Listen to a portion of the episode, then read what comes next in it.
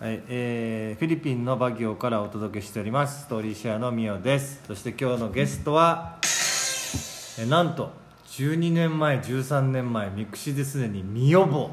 ストーリーシェアの一番最初の時にミオボを知っていた、えー、垂水真知子さんです。今日はよろしくお願いします、よろしくお願いします、はい、なんとですね垂水さん12年なんで発見したんでしたっけ？うちを。どうやってミオボをどうやって発見したんでしたっけ？もともとその時まだ大学生だったんですけどでその英語の学校に行ってたんですけど、ちょうど行き詰まってた、というか、まあ、2年生に上がれないっていうのが決まってた時なんですよね。あ決まっちゃった。はい、もう2年生上がれなくなって大学辞めるかって考えてた時に、まあ、その時にどうやって TOEIC 上げられるのかなっていうのをネットで探してた時に、ミクシーでここの学校を知ってそのメソッドって言葉を初めて聞いて、メソッドを初めて聞いた、うん。はい、今までその TOEIC の点数上げるよとか普通のすぐに上達するっていうのは聞いてたけどメソッドって言葉は授業でも聞いたことがなくて、うんうん。えなんぞやと言いますか、うんうん。ここまでできない私でも、メソッドとやらなら上げてくれるのかなっうんうん。ていうところで興味を持ち始めましたね。そしていろいろなブログを読んだ。読みました卒業生のブログを読みました。熱いブログを。熱かった。あ私ぐらいできなそうと思いました。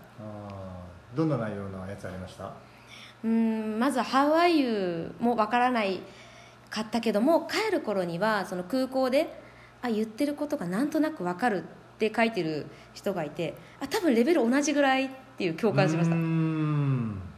全然分かんなかった、あ全然わかんなかったです。う多分会話をされてて表情とか見てあイメージで今笑うとこなんだって感じで私も一緒に笑ってましたけど正直分かってなくて「あオッケーオッケー」っていう答えしかできなかったぐらいです。ん、ああ分かる分かる、そういう時あるよね。あります。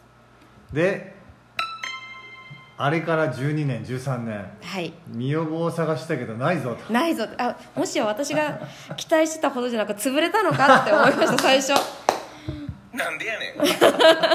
そう。普通ならなんか大きくなっていくじゃないですか。ね。なんかねいろんな SNS 使って大きくなっていくイメージはあったけども、なんなら見つからないうんうんと思って、うんうん。うんで自分の記憶とかいろいろ探してミクシーとか開き直して、そしたらあなんか場所も変わったし名前違うなってなって、うんうんうん見つけたらストーリーシェアだうんうん。そして以前はマニラにあってケゾン市っていうところにあったんですけど、はいお母さんに言ったら何て言われたんでしたっけ？あそううちのお母さんフィリピン人で、まあ、一応フィリピンの土地からしてそんな危ないとこに行くのかって。ううん。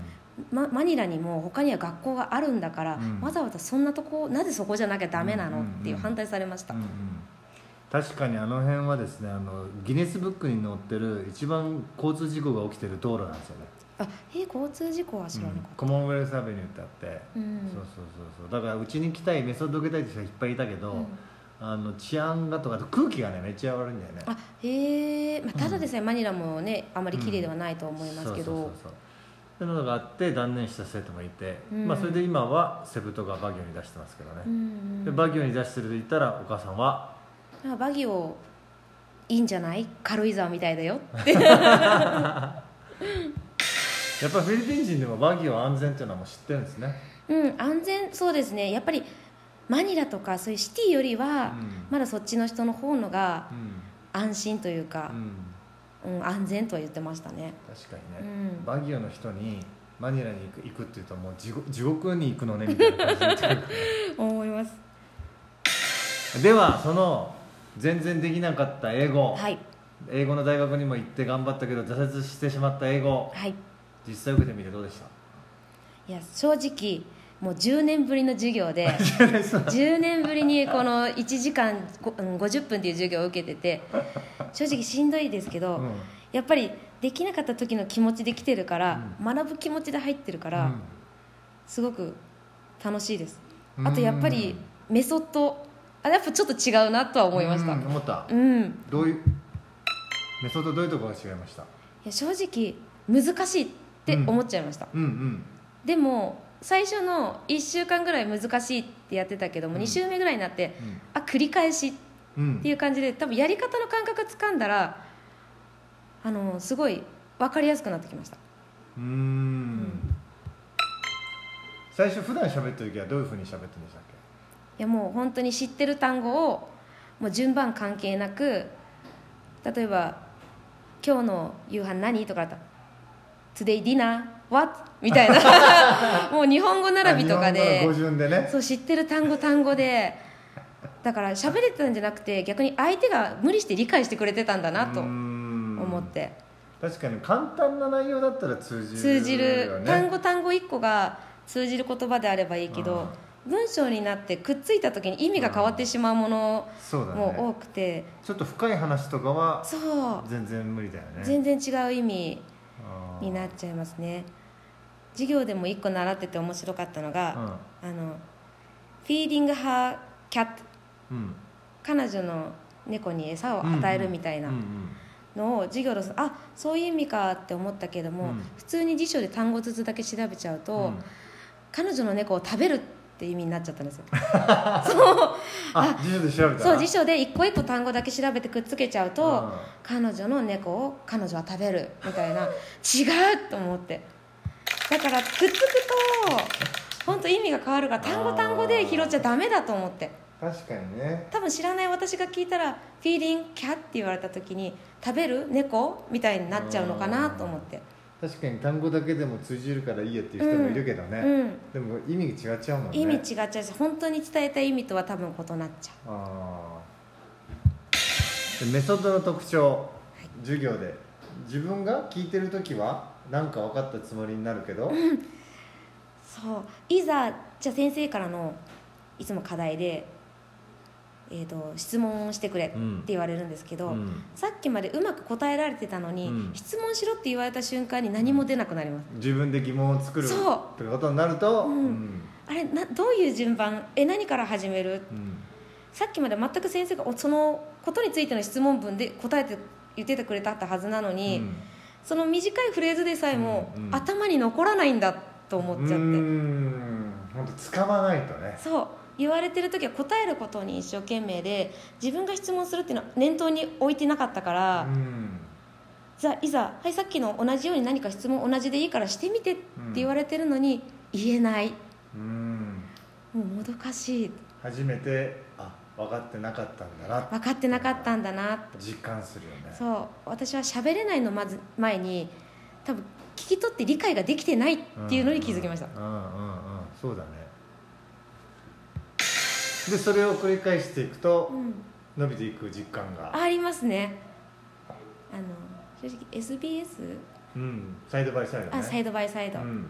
まあ、教科書を見てうん。やってるから正直わやりやすいんですよ。うん。ストーリーもあるしね。ストーリーもあるし絵もあるし見ながらできるから、うんうん。質問文もそれ見てるから簡単に作れるんですけど、うんうんいざ閉じられた瞬間に本当にパッと頭からなくなっちゃって、うんうん。だからそれを言われそれをやってるとあ CL でやっていくと、うん。常にもう閉じてる状態でやらされるか確らかに確かに。もう考えて考えて。しかも物語もないから。物語もないから 読めない、そう何もないところで自分でイマジネーションでうん。作っていくから、うあこれができたら多分日常の会話になるんだろうなって思いまん、した。そうですね。うん。そうですね。いいとこ気づきましたね。よかった。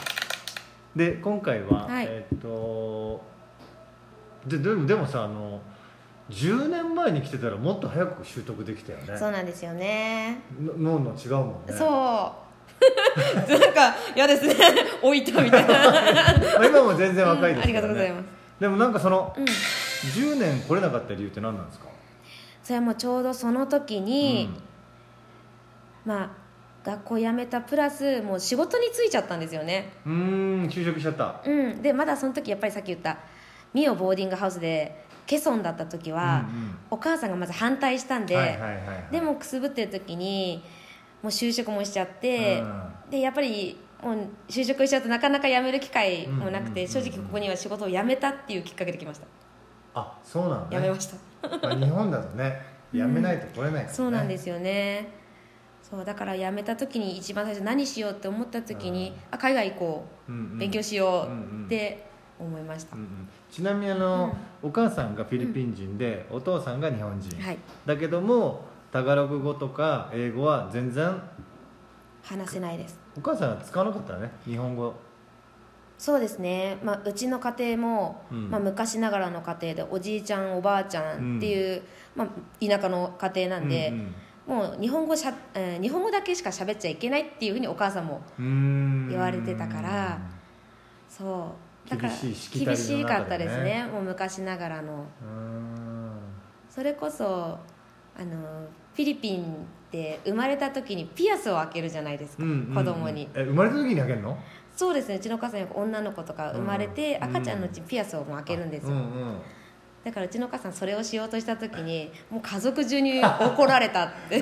怒られるだろうね。日本じゃもうね開けるなって昔の人とか多かったと思うんで親すけど。からもらった大事な体をって感じだもんね。そうそれにうちのお母さんは「なんでだ?」って フィリピンはそういうものだよっていう出ましたね。絶対泣いてただろうね。泣いてるですよね。泣かされただろうね。うんもうずっと泣いてましたね最初の頃は。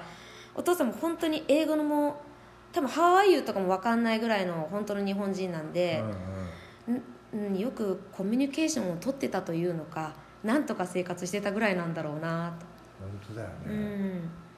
お母さんもよく耐えたよね。耐えたと思います。普通に来て私が生まれてからすぐ日本の会社に就いてたんで。ううん。ん今もうビジネスもいろいろね。そうですね。もうちょっとめちゃめちゃですけど流暢な日本語で。普通にギャグとかも言ってます、うんうん、ということで今日は、えー日本のどこからですか？私は群馬です。群馬から来ていただいた垂水真知子さんでした。ありがとうございました。ありがとうございました